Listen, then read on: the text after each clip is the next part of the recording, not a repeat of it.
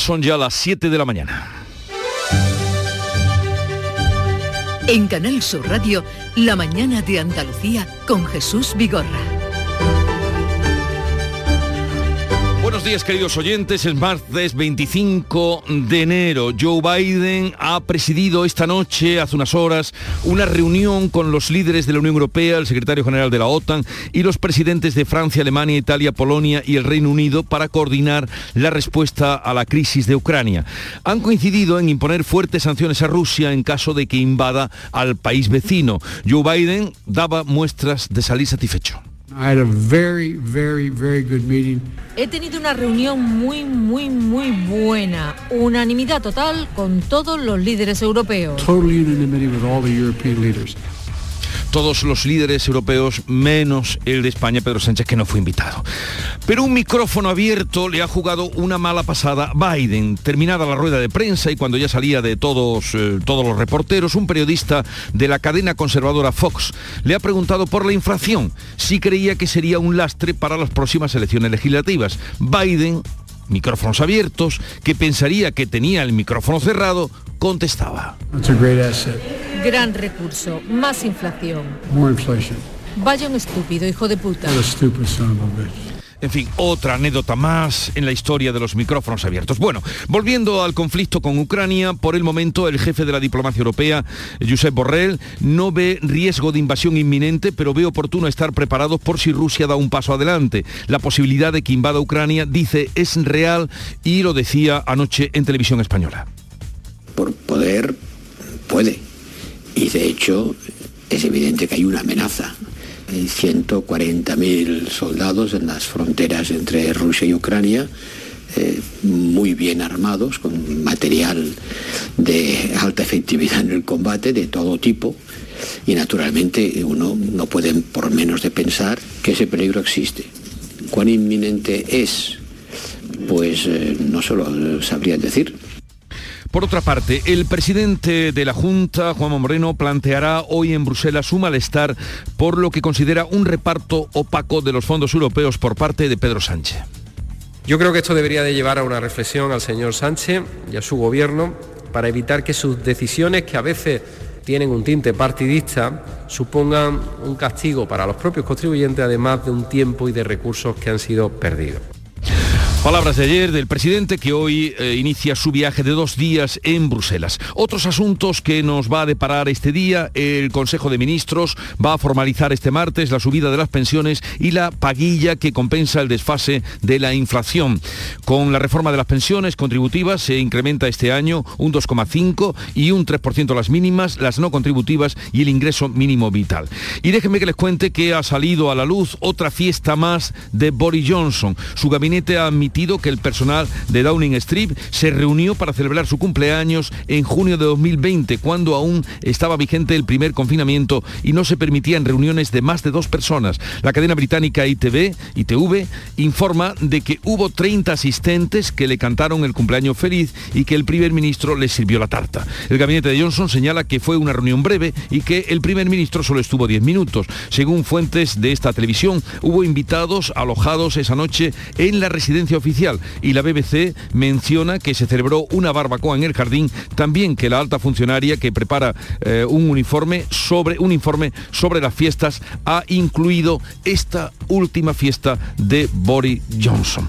Y ahora el tiempo, el día viene gris y nublado y con lluvia en las afortunadas Cádiz, oeste de Málaga y en Almería. Veremos si la suerte se extiende a otras zonas. Día muy, pero que muy ventoso en todo el litoral mediterráneo. Las temperaturas mínimas son a esta hora parecidas a las de ayer, máximas sin cambios en el interior oriental y en ascenso en las demás zonas.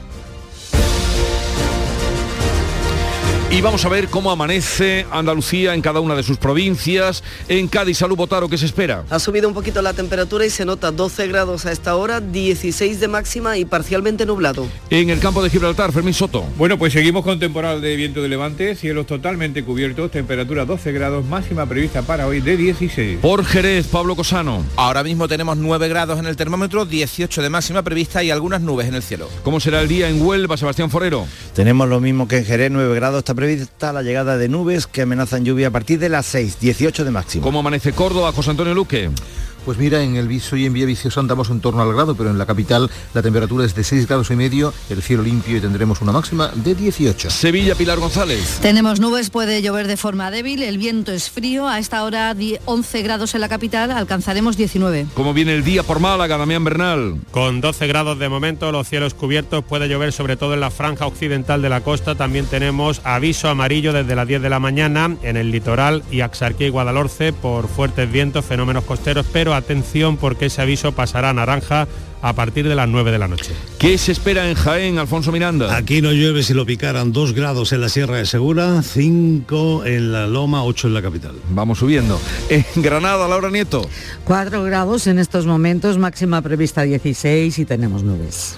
Y por Almería, ¿qué se espera, María Jesús Recio? Mucho viento, que ya está aquí, ya lo tenemos encima, de 3 a 4 metros, oleaje hoy, 12 grados, alcanzaremos los 17 y el cielo con nubes.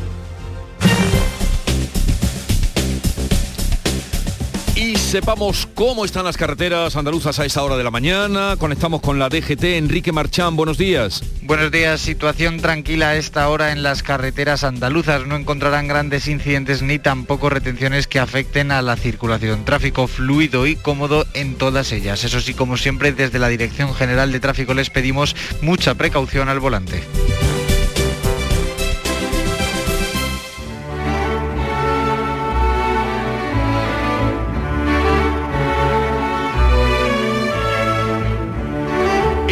Realidad y el deseo se debate hoy el tempranillo. La situación del COVID es la que tenemos y con la que vamos conviviendo y malviviendo a veces. En cambio, el deseo, el deseo de superarlo es tan grande como los días de restricciones. Tempranillo del deseo.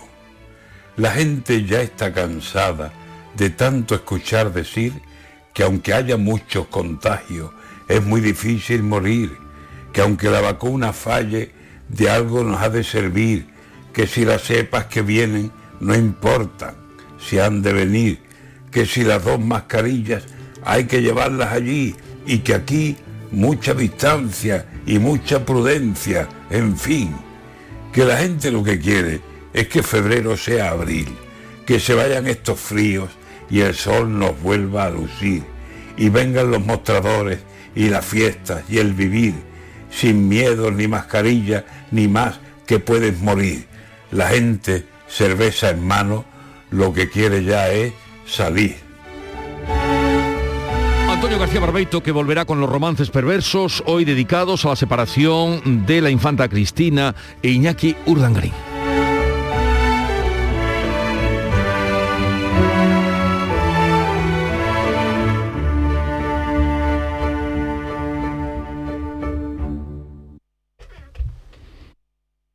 Vitaldent, este mes, 15% de descuento en tu tratamiento dental. Porque sabemos que tu sonrisa no tiene precio. ¿Cuál? ¿Mi sonrisa? ¿Será la mía? Oye, ¿y la mía? Claro, la vuestra y la de todos. Hacer sonreír a los demás no cuesta tanto. Pide cita en el 900-101-001 y ven a Vitaldent. ¿Estás lesionado? Elige la fisioterapia avanzada de Clínicas Beyman. En Clínicas Beyman ponemos a tu servicio fisioterapeutas de primer nivel equipados con la última tecnología. Nuestra meta es tu recuperación. Somos la fisioterapia oficial de 18 federaciones deportivas de Andalucía. Si necesitas recuperar tu salud, tu rendimiento y tu bienestar, pide tu cita en clínicasbeyman.es. La mañana de Andalucía con Jesús Bigorra. Noticias. Vamos a contarles la actualidad de este día que pasa por la visita oficial del presidente de la Junta a Bruselas, donde trasladará a las autoridades comunitarias su desacuerdo con el criterio del gobierno español para el reparto de los fondos europeos. Carmen Rodríguez Garzón. Juanma Moreno se va a reunir con hasta tres comisarios europeos en esa visita oficial a Bruselas. Va a intervenir además en el pleno del Comité de las Regiones del que es vicepresidente. El presidente andaluz insiste en la falta de transparencia del gobierno español en el reparto de los fondos para la recuperación y así lo va a trasladar en esas reuniones. Asegura que está decepcionado porque el Ejecutivo Central privilegia algunas comunidades en detrimento de Andalucía y por ello le pedí ayer desde Cádiz a Pedro Sánchez que reflexione. Yo creo que esto debería de llevar a una reflexión al señor Sánchez y a su gobierno para evitar que sus decisiones, que a veces eh, tienen un tinte partidista, supongan un castigo para los propios contribuyentes, además de un tiempo y de recursos que han sido perdidos. Desde el Ejecutivo Central, el delegado en Andalucía, Pedro Fernández, le ha pedido a Moreno, de cara a ese viaje a Bruselas, lealtad institucional. Yo lo que confío es que no hable mal de España, que no hable mal de Andalucía, en este caso concreto no puedo hablar porque están gobernando, pero que tenga lealtad institucional y por esa norma no escrita, cuando un representante de un gobierno, sea central autonómico de España, sale fuera, en este caso concreto a Bruselas, no puede arremeter ni atacar contra aquello que pueda perjudicar los intereses de, de los españoles y las españolas, en este caso de los andaluces y las andaluzas. Bueno, pues ya veremos qué da de sí esa visita del presidente andaluz, pero hablemos ahora de la evolución de la pandemia. Cae la tasa de incidencia, los contagios y los fallecidos por COVID en Andalucía. Beatriz Galeano. Desde el sábado la tasa de incidencia ha bajado 54 puntos, se sitúa en 1.387 casos por cada 100.000 habitantes. En dos días ha habido casi 9.000 nuevos contagios frente a los 13.000 que se notificaban el sábado. Los fallecidos fueron 25, 10 menos. También hay buenas noticias en cuanto a las hospitalizaciones que han bajado en 74 hasta 2.057. En el conjunto de España baja la incidencia acumulada que está ahora en 3.381 casos, casi 9.300.000 personas se han infectado de COVID en España desde que comenzó la pandemia y en torno a la mitad se han notificado en los tres últimos meses. Con estos datos, varios expertos auguran que en primavera y sobre todo en verano se va a reducir considerablemente la incidencia de Omicron. Hoy se reúne, por cierto, la Comisión de Salud Pública para analizar la evolución de la pandemia, también para abordar la reducción de las cuarentenas para los contagiados, que Andalucía descarta ahora pedir de momento. Madrid sí que planteará que se reduzca hasta cuatro días, algo que rechazaba aquí en Canal Sur Radio el doctor en Medicina Genética Molecular, Salvador Masip. Es un criterio que no, que no se basa tanto en la evidencia científica. Los datos uh, sobre el contagio de Omicron dicen que el pico de contagios uh, por Omicron se da a partir del, quinto sexto día de contagios y que sigue siendo contagioso hasta el noveno décimo día. Claro, hacer recortar las cuarentenas para que sean solo de siete días es arriesgarse un poco.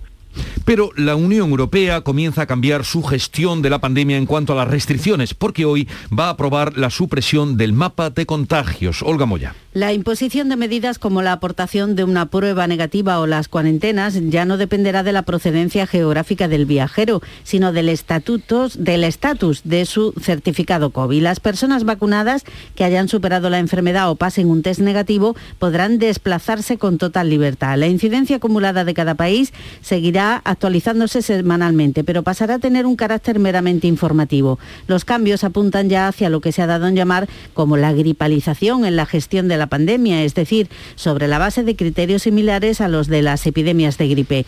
Es prematuro, decía anoche en Canal Sur Radio Lorenzo Armenteros, portavoz de la Sociedad Española de Medicina Familiar. Con los datos actuales eh, no deja de ser prematura. Una, una uh, visión de este tipo será nuestro futuro el convivir con el virus de en cierta manera, pero en otras condiciones, porque todavía no se dan esas condiciones para que esto pueda realizarse.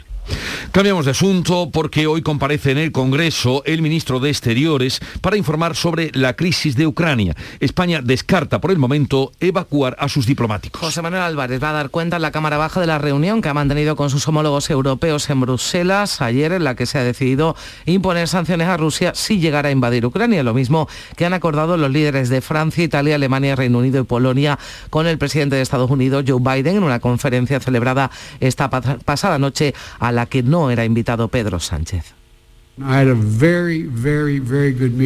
He tenido una reunión muy, muy, muy buena. Unanimidad total con todos los líderes europeos. La ministra de Defensa, de visita este lunes en Huelva, defendía la participación de España en esta crisis y respondía así Margarita Robles a las críticas que le ha lanzado el ex vicepresidente del Gobierno y ex líder de Podemos, Pablo Iglesias. Pablo Iglesias eh, no tiene ninguna responsabilidad Pablo Iglesias pues tiene mucho tiempo libre. Yo tengo muchas responsabilidades, no tengo tiempo para las, las opiniones de Pablo Iglesias. El compromiso de España y del gobierno español con el gobierno de la paz es absolutamente inquebrantable. La fragata española Blas de Lezo ya ha zarpado, lo hacía este lunes de Rota con rumbo al Mar Negro tras su parada técnica en la base gaditana.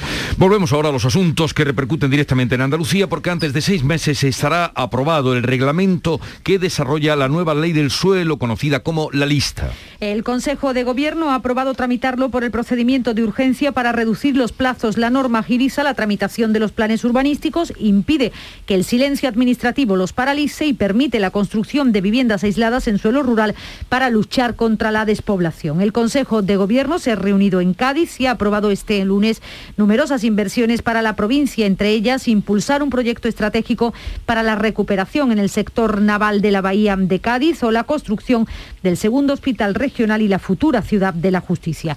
Además, el vicepresidente de la Junta ha vuelto a pedir al Gobierno central un proyecto estratégico para el turismo que reactive uno de los pilares de la economía andaluza. Tras el Consejo de Gobierno, Juan Marín ha lamentado que el presidente Pedro Sánchez se niegue a aportar 15.000 millones a uno de los sectores más castigados por la pandemia. Se le ha pedido un PERTE para el sector turístico para toda España por valor de 15.000 millones de euros y te dice que no, pues uno la verdad se le queda la cara a cuadros, ¿no? O en definitiva, pues lo único que pasa es que al final se confirma que el Gobierno de España no cree en este sector como un sector generador de empleo y de riqueza en este país.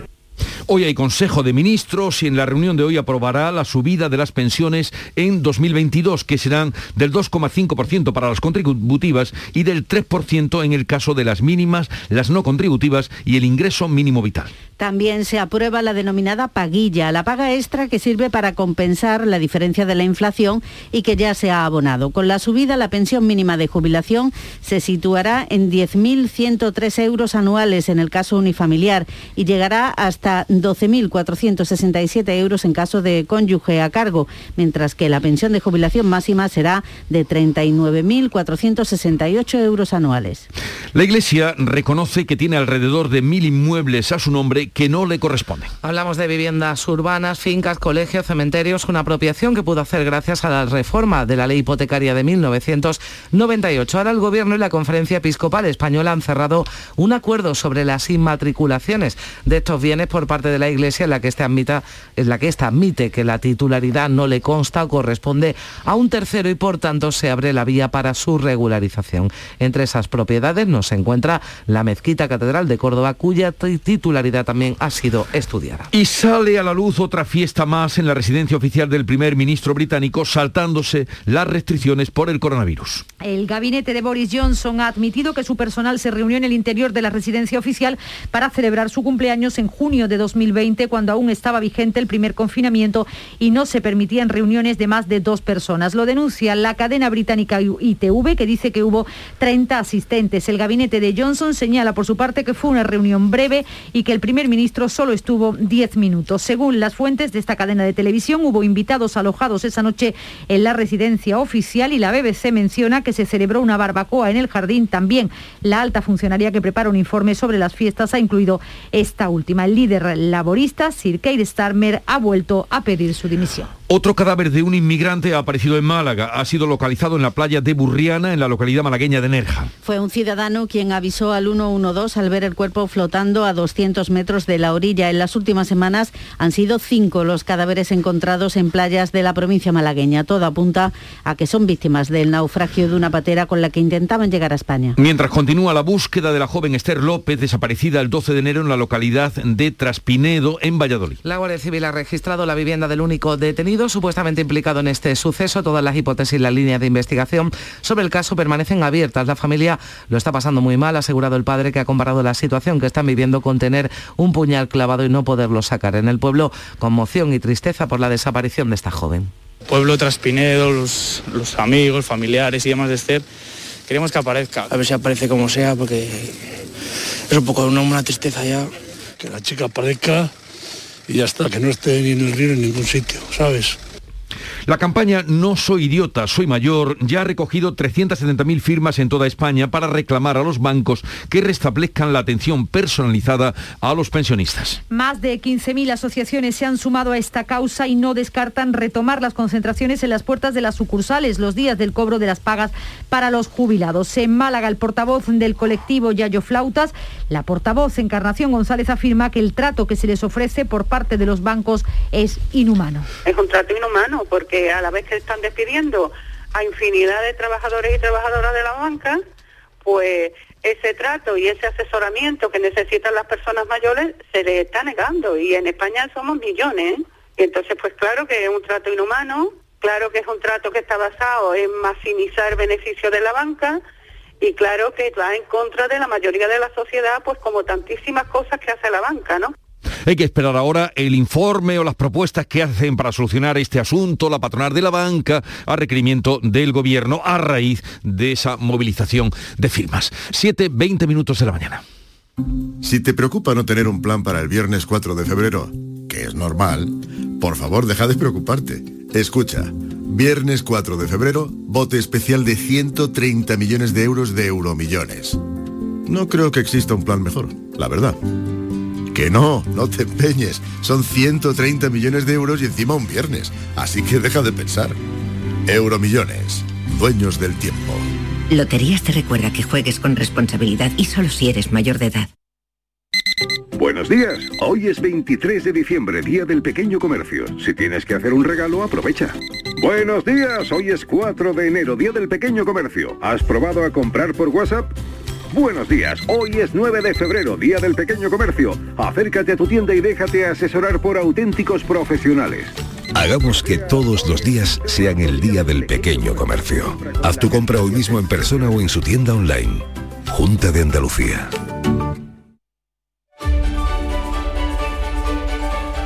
Y es el tiempo de la revista de prensa. Le colocamos en su casa todo lo que cuentan los periódicos, gracias a que Paco Rellero ya lo ha leído todo.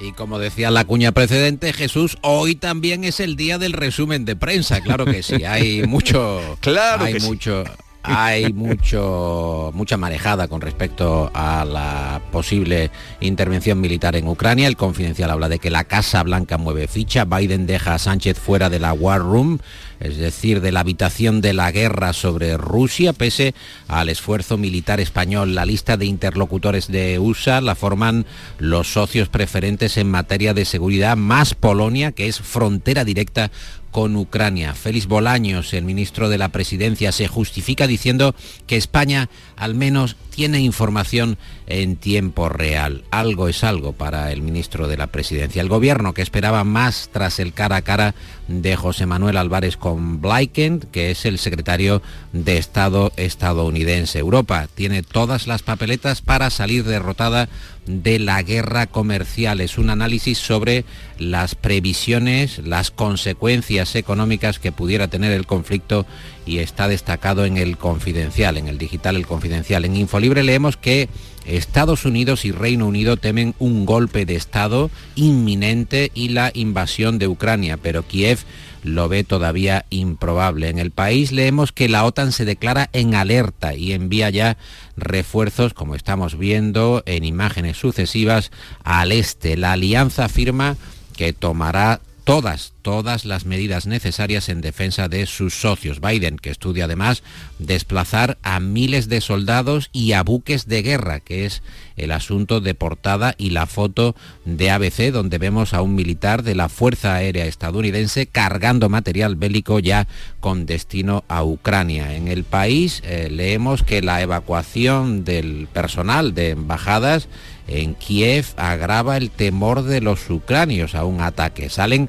diplomáticos, es un titular certero, salen diplomáticos, pero se queda el miedo y crece el riesgo de enfrentamiento internacional mientras el confidencial informa de que el PSOE y Unidas Podemos rebajan la tensión del conflicto con Rusia tras mediar Yolanda Díaz. Bueno, es una lectura del confidencial porque sobre este asunto hay discrepancias, diferentes perspectivas en la prensa. En ABC leemos que Iglesias, Pablo Iglesias, agita el no a la guerra contra Sánchez para recuperar el protagonismo perdido por Podemos, mientras la ministra de Defensa, Margarita Robles, que hace siempre gala de sentido común, cree que Iglesias mm, se declara o hace estas declaraciones porque tiene mucho tiempo libre. Pero en Voz Populi, Jesús, leemos que es Unidas Podemos la que reta a Sánchez y votaría no en el caso de que hubiera que decidir una intervención sobre el terreno, un envío de tropas a Ucrania. Y Nieto, en su viñeta de ABC,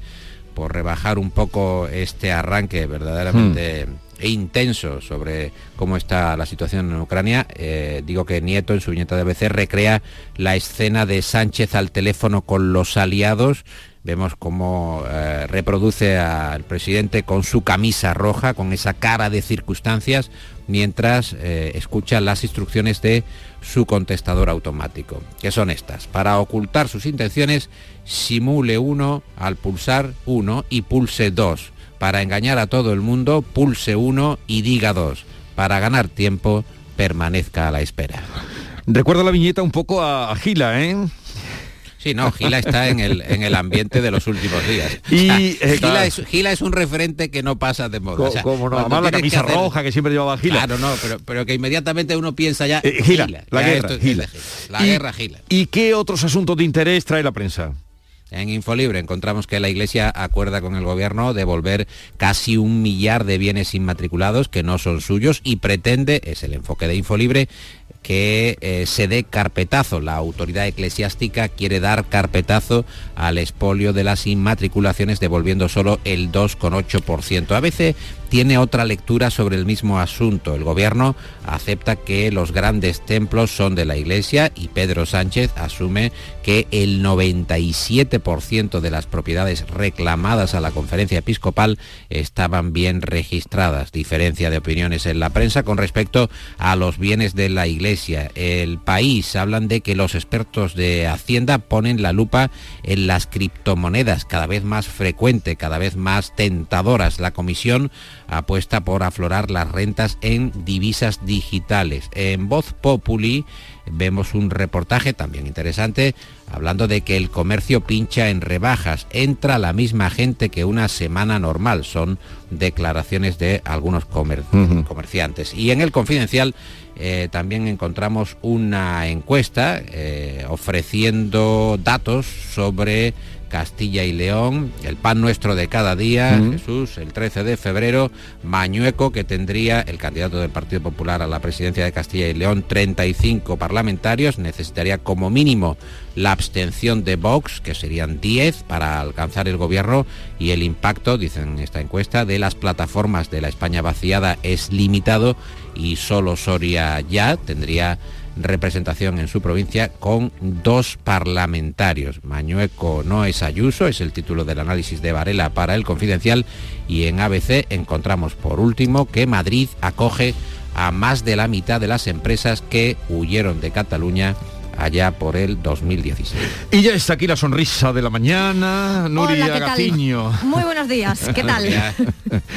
el Almería mm, lamentablemente pierde el liderato. Continúa el conjunto almeriense con su mala racha de resultados, así que tras caer anoche por 0-2 ante el Eibar, pierde el liderato de segunda, se queda con 46 puntos, los mismos que su último rival, es decir, que el Eibar, que es ahora el nuevo líder. Tercero el Valladolid a solo dos puntos del Almería que se le ha dado por darle emoción a la liga después de haber llegado a tener una diferencia de hasta 10 puntos. Tampoco es mejor la situación del Málaga, que tras el 0 a 5 encajado este fin de semana en la Rosaleda ante el Ibiza, ha decidido destituir a su entrenador, a José Alberto López. El preparador del filial, Juan Francisco Funes, va a asumir el cargo de forma interina hasta la incorporación de un nuevo técnico. Y Martial se convertirá en jugador del Sevilla en las próximas horas. El acuerdo está ya cerrado a expensas de que el futbolista del Manchester United, Martial, llegue a Sevilla en las próximas horas para pasar el reconocimiento médico y estampar su firma con el conjunto de Nervión, en el que va a jugar cedido hasta final de temporada.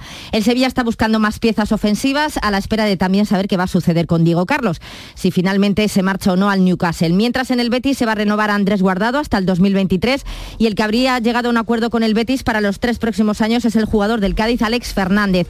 En el Cádiz, si Álvaro González es una opción real para reforzar la defensa, ahora vuelve a aparecer el nombre de Manu Vallejo y en el Granada la prioridad es reforzar la delantera. El objetivo principal es Gonzalo Paciencia de Eintracht. Atentos hoy a los hispanos. La selección de balonmano va a buscar ante Polonia a las tres y media el billete para las semifinales del europeo y juega hasta hora de la mañana Rafa Nadal en el abierto de Australia, cuartos de final ante el canadiense Shapovalov. Los dos primeros sets los ha ganado Nadal, 6-3, 6-4. Y el tercero, 6-4, ha sido para el canadiense y el cuarto también lo va ganando el canadiense. Así que se ha puesto la cosa así, así. Vamos Bueno, a ver en qué termina. Y el cierre con los holgorios de, de Johnson, Paco. Bueno, estaba entre los holgorios de Johnson y esta frase de Sasa Gabor ah, que dice en sí, el sí. mundo a un hombre no le conoces realmente hasta que te has divorciado de él. Sasa Gabor, que se casó numerosas veces y habla el mundo, la portada es para la separación de Sí. Iñaki Urdangarín. Y Johnson, efectivamente, al que le cantan incluso cumpleaños feliz, ¿qué será aquel Downing Street, Jesús? ¿Qué será aquel Downing Street? Lo que dirán las paredes de aquella casa tan discreta, Nueva- lo que habrá pasado allí, y Nueva por qué no nos serie. habrán invitado a nosotros y sobre todo a Nuria Gaciño, que se lo merece todo. Bueno, nueva serie, Nosotros Los no holgorios de Boris Johnson. Nuria y Paco, que tengáis un buen día. Igualmente. En Canal Sur Radio, La mañana de Andalucía con Jesús Vigorra. Acaban de dar las siete y media de la mañana, sintonizan Canal Sur Radio y a esta hora vamos a resumirles en un par de minutos todo lo que les venimos contando desde primera hora de la mañana, o sea, la actualidad del día.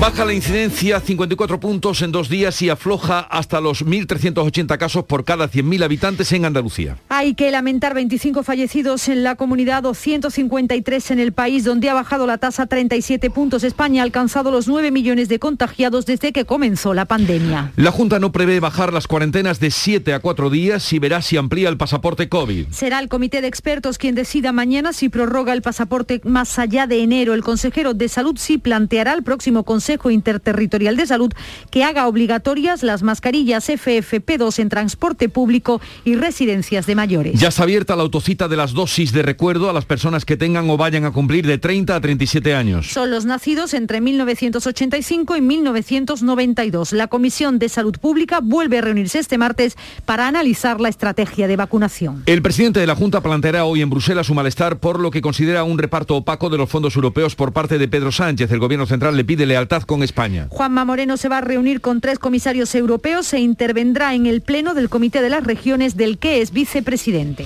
El Consejo de Ministros va a formalizar este martes la subida de las pensiones y la paguilla que compensa el desfase de la inflación. Con la reforma de las pensiones contributivas se incrementan este año un 2,5 y un 3% las mínimas, las no contributivas y el ingreso mínimo vital. Tanto la subida como esa paga extra, la paguilla ya se han abonado este mes. Ni España ni ningún país de la Unión Europea evacuará de momento a su personal diplomático en Ucrania. El jefe de la diplomacia europea, Josep Borrell, no ve riesgo de invasión inminente mientras la OTAN y Estados Unidos ponen en alerta a sus tropas.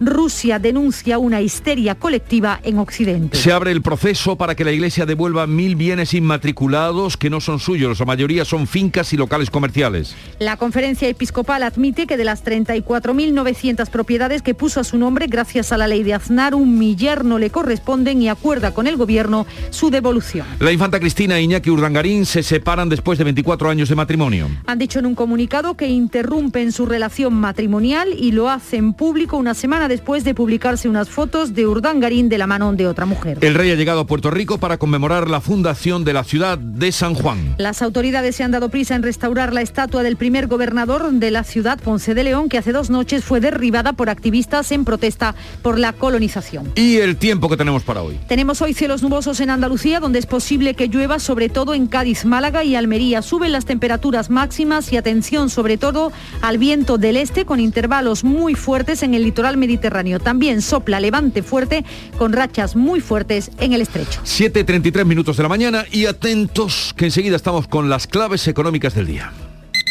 Buenos días. Hoy es 23 de diciembre, Día del Pequeño Comercio. Si tienes que hacer un regalo, aprovecha. Buenos días. Hoy es 4 de enero, Día del Pequeño Comercio. ¿Has probado a comprar por WhatsApp?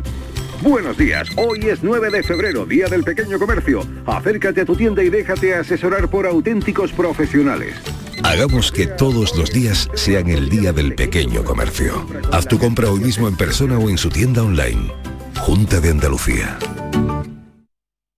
¿Aún no eres miembro del Club de los Seguros? En Cajamar ya somos muchos los que además de estar tranquilos, disfrutamos de pagar nuestros seguros mes a mes. Entra en nuestra web gcc.es barra club y conoce los detalles del Club de los Seguros. Consulta las bases en grupo cooperativo cajamar.es barra aseguradoras. Cajamar, distintos desde siempre. Las claves económicas con Paco Bocero. Paco, buenos días. Buenos días, Jesús. ¿Qué tal? A ver, atentos a las claves para hoy. Pues mira, hoy las noticias que tenemos son prácticamente irnos en directo a la clave geopolítica más importante de todas las que enfrenta el mundo ahora mismo, la escalada del conflicto con Rusia, que provocó ayer una auténtica tormenta en los mercados financieros. La verdad es que las bolsas ya venían de malos comienzos de año, perdón, en, en especial la bolsa americana, que es la que finalmente mueve el conjunto, sobre todo para la europea. Y es que después de un 2021 sencillamente excepcional, los inversores han estado haciendo beneficios esta semana. Además, también eh, durante estos días la vista estaba puesta en la reunión de mañana miércoles de la Reserva Federal y en la posible primera subida de tipos de interés en Estados Unidos así como los resultados de las empresas, especialmente las tecnológicas que guardan sorpresas. Por ejemplo, Netflix cayó un 25% la semana pasada tras presentar resultados bastante peores de lo previsto. Pero de cualquier forma, ayer, con las noticias sobre el conflicto, las cosas se acabaron de agravar en los mercados. O sea, Paco, con esto que me estás contando, ¿quiere decir que los mercados creen que puede haber guerra? Mira, no exactamente, pero sí hay temores fundados y realmente importantes a un conflicto prolongado e incierto que haría mella como ya lo está haciendo en la economía y además de ambos lados. Para nosotros, en los precios del petróleo y del gas, entre otras muchas más cuestiones. Y además nos vendría en una situación actual de las economías europeas más débil de lo previsto. Y es que también ayer los indicadores adelantados, los PMI, reflejaron el impacto del Omicron. ¿Te acuerdas como comentábamos al cierre de estas claves? Especialmente los indicadores de servicios y a las economías más fuertes, la alemana, la francesa, la italiana y la nuestra.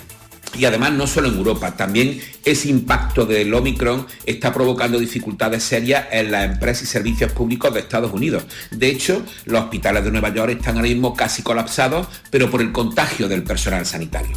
Así que el pequeño lunes negro, aunque mira, a última hora los índices americanos rebotaron y cuyos efectos vamos a ir viendo esta semana, estos días, porque el conflicto ha entrado ya en las coordenadas económicas. Y un pequeño apunte sobre esto. Eh, las criptomonedas están en los niveles más bajos desde julio pasado y una vez hacemos el apunte para recordar que la volatilidad de Bitcoin es enorme. Pero no obstante, además de esta preocupación por la situación geopolítica del conflicto con Rusia, también hay agenda económica hoy y clave al margen de la situación. Bueno, pues vamos con ella entonces. ¿Qué tenemos para hoy? Pues mira, mirando al INE tenemos tres datos. Las cifras de negocio empresarial de noviembre, las de coyuntura turística hotelera de diciembre importantes también y la de precios de la industria. Y en el plano internacional tenemos también dos índices relevantes que vamos a ver si tienen algún efecto o no con lo que está sucediendo. El IFO de confianza empresarial en Alemania y el Conference Board de confianza del consumidor en Estados Unidos. Y como cierre, pues apuntamos la noticia que estamos dando desde el principio, Sí. el- las claves. El Consejo de Ministros aprueba hoy la subida de las pensiones. Pues bien, lo dejamos aquí. eh, que tengas un buen día. Por Córdoba no va a llover, me dicen. Así es que nada, a disfrutar de la jornada. Un saludo, Paco. Hasta mañana. Muy bien, hasta mañana, Jesús. Adiós. Si te preocupa no tener un plan para el viernes 4 de febrero, que es normal, por favor deja de preocuparte. Escucha, viernes 4 de febrero, bote especial de 130 millones de euros de euromillones. No creo que exista un plan mejor, la verdad. Que no, no te empeñes. Son 130 millones de euros y encima un viernes. Así que deja de pensar. Euromillones, dueños del tiempo. Loterías te recuerda que juegues con responsabilidad y solo si eres mayor de edad. La agricultura es un motor de nuestra economía y del empleo. Andalucía apuesta por un campo joven e innovador que garantice un futuro próspero a sus pueblos. La Junta de Andalucía pone a disposición 80 millones de euros para ayudar a los jóvenes que quieren arrancar su actividad agraria, con una línea específica para favorecer la incorporación de la mujer y el relevo generacional. Solicita ya tu ayuda. Consejería de Agricultura, Ganadería, Pesca y Desarrollo Sostenible. Junta de Andalucía. La actualidad y las novedades en salud. Las noticias sobre investigación médica, prevención, terapias y un consultorio para responder a tus dudas. Envíanos tus consultas en una nota de voz al 616-135-135. 616-135-135. Por tu salud con Enrique Jesús Moreno. De lunes a viernes desde las 6 de la tarde. Quédate en Canal Sur Radio, la radio de Andalucía. Vamos a completar el panorama informativo de hoy con otras noticias de Andalucía. El Tribunal Supremo ordena repetir el juicio por el caso Quality Food en Cádiz. Salud, votaron. Es una noticia judicial sin duda de alcance 20 años después casi de este caso. El Supremo ordena la repetición del juicio solo para las tres personas condenadas. El dictamen no afecta a quienes fueron asueltos en su día y es el caso del exdelegado del Estado para la zona franca, Miguel Osuna. El alto tribunal estima que se debió admitir en la audiencia una prueba pericial sobre un informe de valoración que fue rechazado y que ahora se reclama. Los tres condenados fueron, recordemos, Manuel García Gallardo, fundador de esa empresa de platos preparados que nunca llegó a funcionar, Víctor Ocaña Ferreira, director de una sucursal bancaria, y Ana Gallardo, madre de Manuel, que asumió responsabilidades civiles pero no penales. La sentencia considera que el fallo de 2019 debe ser anulado, se tiene que repetir el juicio en una sala distinta y condena en costas en el recurso de casación a la abogacía del Estado y al PSOE que se presentaron como acusadores. Eh, una mujer de la localidad sevillana de Lora del Río ha sido rescatada tras más de cinco pidiendo auxilio en su casa. El suelo de su cocina se desplomó y cayó el piso de abajo que estaba deshabitado. Pilar González, ¿cómo fue? Eh, Pues la mujer octogenaria estaba en la cocina de su casa cuando el suelo se derrumbó y cayó desde una altura de cuatro metros sobre el suelo de una vivienda que estaba completamente a oscuras y vacía. Según el cabo primero de los bomberos que la auxiliaron, Antonio Pozo, estuvo cinco horas tirada en el suelo entre escombros y logró arrastrarse para acercarse a la puerta para que alguien la pudiera oír. Entonces cayó y tuvo que arrastrarse a través de los escombros en las condiciones en las que se encontraba la pobre. Se arrastró hasta cerca de la puerta de la calle donde comenzó a pedir auxilio. Una mujer que pasaba por la calle oyó sus quejas y alertó a los servicios de emergencia. De película, casi cinco días pidiendo auxilio y nadie lo oyó. El Hospital Universitario de Torrecárdenas registra en 2021 35 donaciones de órganos. Estamos tres puntos por encima de la media nacional en tasa de aceptación familiar. María Jesús Recio. 40 protocolos de donación se iniciaron en Almería el pasado año, salieron adelante 20 y no solo de órganos, también de tejidos. Ha habido donantes desde los 3 años hasta los 79, que han permitido también el trasplante de 18 córneas. Y lo más gratificante en estos momentos tan dolorosos para las familias son cada vez más las que de forma espontánea quieren que su ser querido, con un diagnóstico irreversible de, de vida, a otras personas enfermas que están en las listas de espera de trasplantes. Esto ha permitido a Almería convertirse a través del Hospital Universitario Torre Cárdenas en la provincia con más tasa de aceptación familiar. Es de un 87% y la media nacional está en el 84%. El aeropuerto de Granada recupera tres conexiones semanales con Madrid perdidas durante el tiempo de pandemia. Laura Nieto. serán además fundamentales para facilitar las conexiones internacionales. Iberia retoma estas rutas en marzo, aunque en junio además uno de los aviones tendrá base nocturna en Granada, lo que permitirá adelantar el horario matinal y con él la conexión con los vuelos internacionales procedentes de Estados Unidos y América Latina. Pero además, Air Nostrum conectará Granada este verano con Santander. La compañía anuncia que operará dos vuelos semanales desde el 23 de junio hasta el 3 de septiembre y que este mismo martes empieza ya a vender billetes.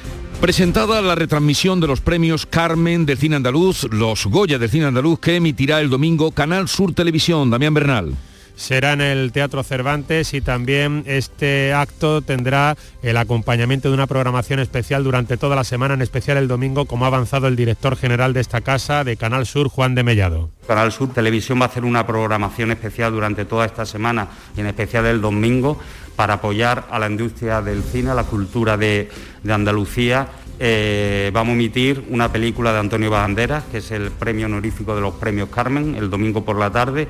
Luego vamos a hacer un especial debate a dos voces sobre la buena salud que goza el cine andaluz una gala que será presentada por Adelfa Calvo y Pedro Casablanc.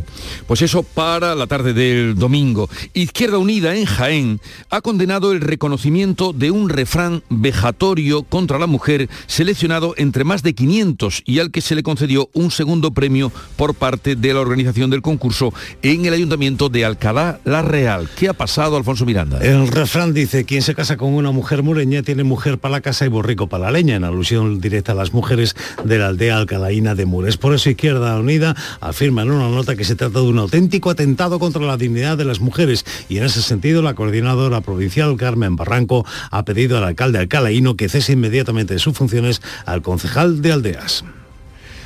Pues desde luego el refrán, eh, hay refranes terribles y tremendos, pero este que está entre ellos, pues fue seleccionado como segundo premio. En fin, eh, vivir para ver, hay que seguir insistiendo. Bueno, llegamos así a las 7.45 minutos de la mañana, 8 menos cuarto es el tiempo ahora para la información local, así es que atentos.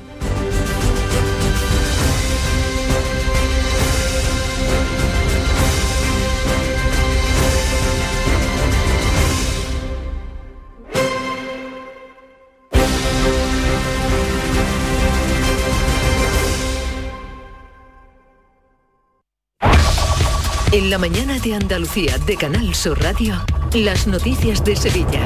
Con Pilar González. Hola, buenos días. Los hospitalizados por COVID bajan, la incidencia también y la reunión sobre la financiación del metro se retrasa, mientras que la Policía Local de Sevilla ya tiene el vehículo fugado tras colisionar con un motorista que está en estado crítico. Falta localizar al conductor. Hoy tenemos el cielo nuboso con lluvia débil y ocasional en el sur de la provincia. Viendo del este se nota a esta hora una brisa fresca. Las máximas suben, está previsto alcanzar 17 grados en Morón y 19 en Écija, Lebrija y Sevilla. A esta hora 11 grados en la capital. En la carretera, retenciones en la entrada a Sevilla por la A49 de 2 kilómetros, uno por el patrocinio y uno en el centenario sentido Huelva. En el interior de la ciudad, tráfico intenso en la entrada por el Alamillo, Avenida Juan Pablo II y también en la Ronda Urbana Norte en ambos sentidos a la altura de San Lázaro. ¿Te está afectando la subida de la luz? Claro que sí. Por eso en Insolac Renovables instalamos paneles fotovoltaicos de autoconsumo con los que podrás generar tu propia electricidad. Y ahora, con la subvención del 40% de la Agencia Andaluza de la Energía, lo tienes mucho más fácil. Entra en insolacrenovables.com e infórmate de las ventajas que tiene el autoconsumo. Insolac, expertos en energías renovables desde 2005. En Canal Sur Radio, las noticias de Sevilla. El coronavirus sigue matando. Ocho personas han muerto en Sevilla en las últimas horas por COVID. Se han registrado 1.433 contagios y la incidencia baja cinco décimas tras el fin de semana. La tasa está ahora en 993 casos por 100.000 habitantes. Toda la provincia, excepto la capital, está por debajo de la media. Los hospitalizados bajan a 459 y tras las Navidades un total de 1.635 estudiantes de la Universidad de Sevilla han tenido que pedir cambio de examen por estar afectados por COVID. Es un 2% del total. En la UPO ahora mismo hay 178 casos de estudiantes que solicitan ese cambio de evaluación. Los contagios también han obligado a confinar cuatro módulos de la cárcel Sevilla 1, en la que 12 presos han dado positivo. Hoy se vacuna sin cita previa en Écija, en la Luisiana, en Marchena, en Cantillana y también en Pilas, en la capital, en el centro de formación del barrio de las Candelarias. Y el padre de los niños que fueron sustraídos por su madre para evitar que fueran vacunados va a pedir la prisión provisional tanto para ella como para la pareja de la madre que se ha negado a declarar ante el juez. El abogado José Javier Taucedo entiende que existe riesgo de fuga atendiendo a que tienen posibilidades y que, además ya lo han hecho una vez, y atendiendo al hecho de que ella no se puede relacionar con los menores, porque tiene una prohibición que no se sabe cuándo se va a levantar, ante una expectativa de una condena de privación de libertad, pues tememos que pueda sustraerse a la acción de la justicia y marcharse. La reunión prevista para mañana en principio entre el Ministerio de Transportes, Junta y Ayuntamiento de Sevilla para abordar la financiación de la línea 3 del metro se aplaza al 3 de febrero. También cambia el escenario. Estaba previsto que fuera en Sevilla y será en Madrid.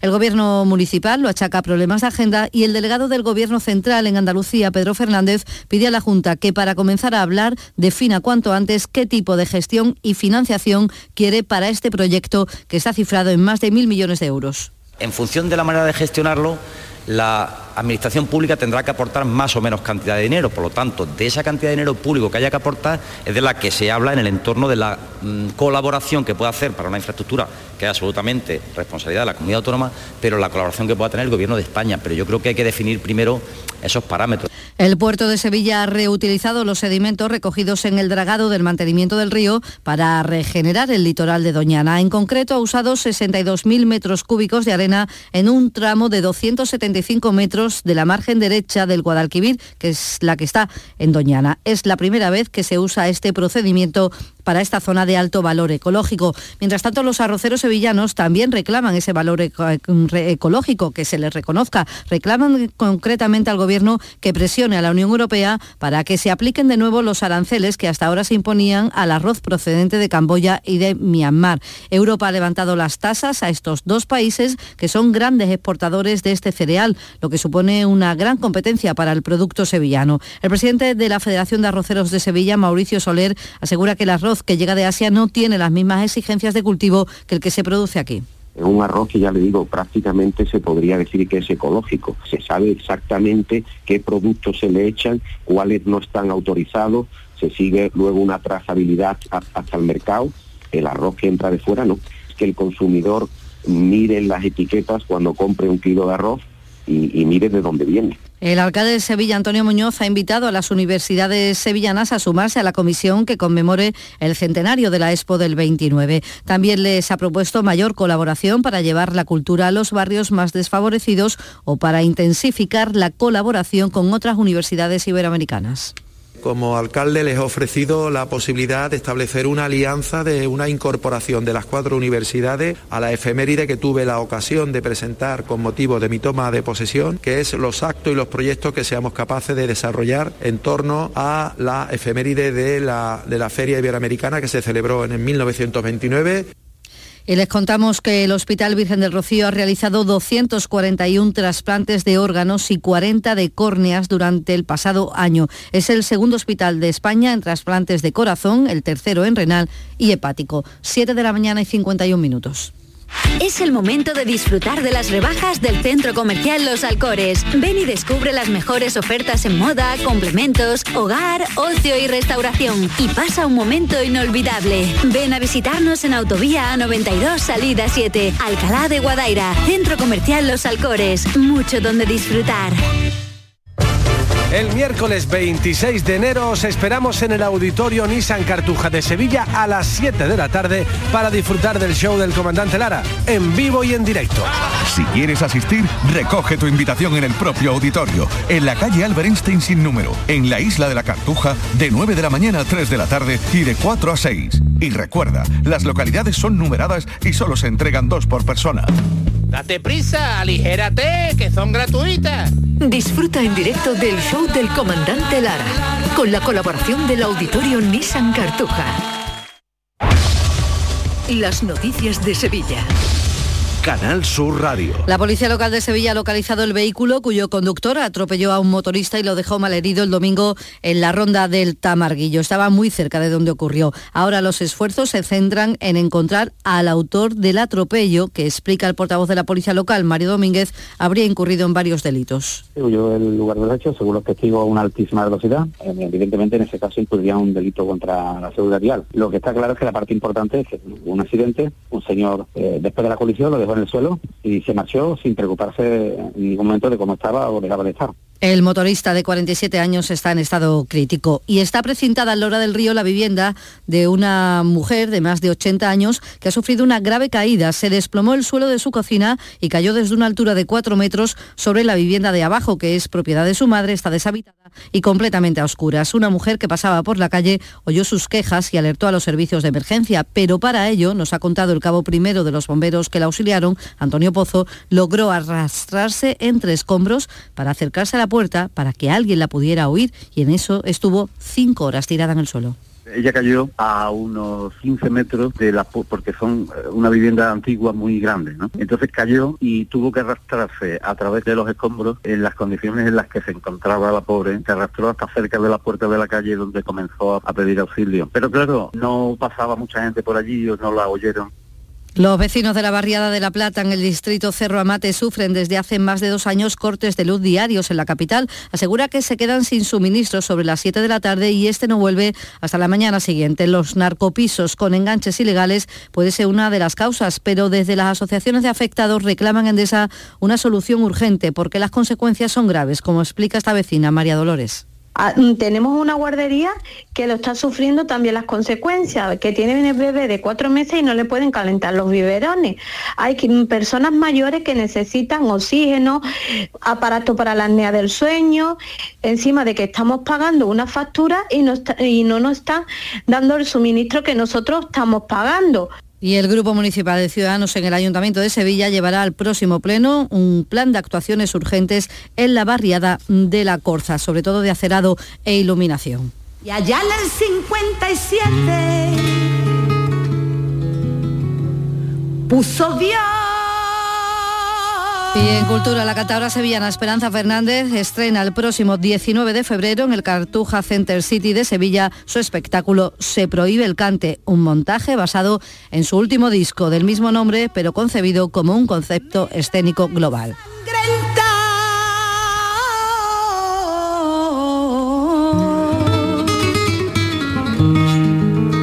A esta hora 9 grados en Espartina, 5 en Guadalcanal, 7 grados en Herrera, 11 en Sevilla. Escuchas La mañana de Andalucía con Jesús Vigorra, Canal Sur Radio.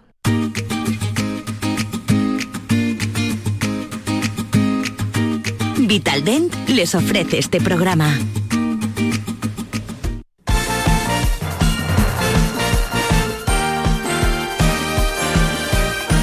8 menos 5, tiempo ya para el deporte. Nuria Gaciño, ¿qué tal? Muy buenos días. Hola, muy buenos días. Bueno, malas noticias para la Almería porque pierde el liderato de segunda mm. división para sumar una nueva derrota, Nuria. Pierde el liderato porque ha perdido el gol. Se generan ocasiones, pero no hay manera de marcar. Se ha notado desde luego la ausencia del delantero estrella de Sadik Umar, al que ya se le espera en breve tras la eliminación de su selección de Nigeria en la Copa de África. Vamos a ver si con Sadik Umar vuelve el gol, vuelven las victorias que se le han escapado a la Almería. La última, la de anoche en su casa ante el rival directo que se impuso por 0 a 2, con lo que suma pues ya 46 puntos, los mismos que la Almería, pero ahora el conjunto vasco es el nuevo líder de segunda. Para el técnico Rubi, una injusticia que ha provocado que se haya esfumado ese colchón tan amplio que llegaron a tener. Yo es que ya he pasado por estas situaciones. Me preocupa, me, entristece cómo se ha cambiado la dinámica y nos han ha empujado a cambiarla también, porque no nos hemos encontrado la situación más injusta que he visto en el fútbol español en mucho tiempo esta temporada, ¿vale? Y ahí nos han girado una cosa que iba perfecta, eh, nos han ayudado un poquito a que no a cambiarla. Pero es cierto que nosotros al final salimos los partidos con 11, eh, tenemos futbolistas para sacar otros resultados que ahora no estamos sacando, pero eh, a partir de aquí estamos en la pelea al 100%. Pues ya no se puede fallar más. No, no se puede fallar y esperamos que ya lo que lleguen sean buenas noticias para la Almería. Cambio en el banquillo del Málaga, se despide José Alberto López. Sí, en un principio parecía que se iba a demorar la decisión de destituir a José Alberto López, pero el 0 a 5 encajado este fin de semana en la Rosaleda ante el Ibiza pues lo ha precipitado todo, de hecho le comunicaban la decisión anoche. El preparador del filial Juan Francisco Funes va a asumir el cargo de forma interina hasta la incorporación de un nuevo técnico. Vamos a ver quién será el elegido. A buen seguro que a partir de hoy, a partir de hoy van a comenzar las quinielas de posibles entrenadores para el Málaga. Pues seguro que sí, ya empezamos a escuchar eh, nombres. Lo que sí se confirma son las llegadas ya en estos últimos días de eh, fichajes del mercado de, invierno, la llegada ya confirmada de Martial al Sevilla. El acuerdo está ya cerrado a la espera de que el futbolista del Manchester United llegue a Sevilla en las próximas horas para pasar el reconocimiento médico y estampar su firma con el conjunto de Nervión en el que va a jugar cedido hasta final de temporada. El proceso ha sido largo, pero ha terminado bien para Monchi Lopetegui y también para el jugador que al parecer solo quería venir al Sevilla. A todo esto, el equipo de Nervión está buscando más piezas ofensivas, a la espera también de saber qué va a suceder con Diego Carlos si finalmente el brasileño se marcha o no al Newcastle, que habría incrementado la oferta. Así que mm, si finalmente Diego Carlos pone rumbo a la Premier, Sinesi podría ser el mm. elegido para sustituirle, central zurdo Argentina del, eh, del Feyenoord. Y como queda ya poquito para que se cierre ese mercado de invierno, pues ya se están moviendo todos los equipos, como es normal. Ya es que el que no espabile se queda sin Se queda sin nada. Por ejemplo, en el Betis eh, mm, siguen las renovaciones. El próximo va a ser Andrés Guardado, que va a renovar por una temporada más hasta el 2023 y el que habría llegado a un acuerdo con el Betis para los tres próximos años es el jugador del Cádiz, Alex Fernández. Es algo que ya se sabía, pero lo que se ha dado a conocer ahora es el periodo concreto, tres años. En el Cádiz eh, vuelve a sonar Manu Vallejo, el delantero de Chiclana, podría recalar en el Cádiz de nuevo en una operación en la que también está involucrado James Johnson, porque el Valencia está interesado en el danés y ha propuesto, o podría haber propuesto a Vallejo para que este volviese al conjunto cadista. Y en el Granada la prioridad es reforzar la delantera. El objetivo número uno es el portugués Gonzalo Paciencia del Entran de Frankfurt, que solicita un traspaso o una cesión con obligación de compra. Y bastante más eh, avanzado, en cambio, es el refuerzo del pivote. Se trata del serbio Petrovic del Estrella de Belgrado. Muy atentos tenemos que estar hoy, eh, Carmen, a los hispanos que juegan a las tres y media de la tarde frente a Polonia hay que ganar para estar en las semifinales del europeo que se está celebrando en Hungría y Eslovaquia. Y a esta hora de la mañana juega Rafa Nadal el pase a las semifinales del Abierto de Australia frente al eh, canadiense Shapovalov. Hmm. Se juega todo en el último eh, eh, y quinto set, porque están empatados a dos sets. Bueno, pues si gana Nadal, te vienes por aquí y nos lo cuentas. Vale. Llegamos así a las 8. En Vitaldent, este mes, 15% de descuento en tu tratamiento dental. Porque sabemos que tu sonrisa no tiene precio. ¿Cuál? ¿Mi sonrisa? ¿Será la mía? Oye, ¿y la mía? Claro, la vuestra y la de todos. Hacer sonreír a los demás no cuesta tanto. Pide cita en el 900 101 001 y ven a Vitaldent.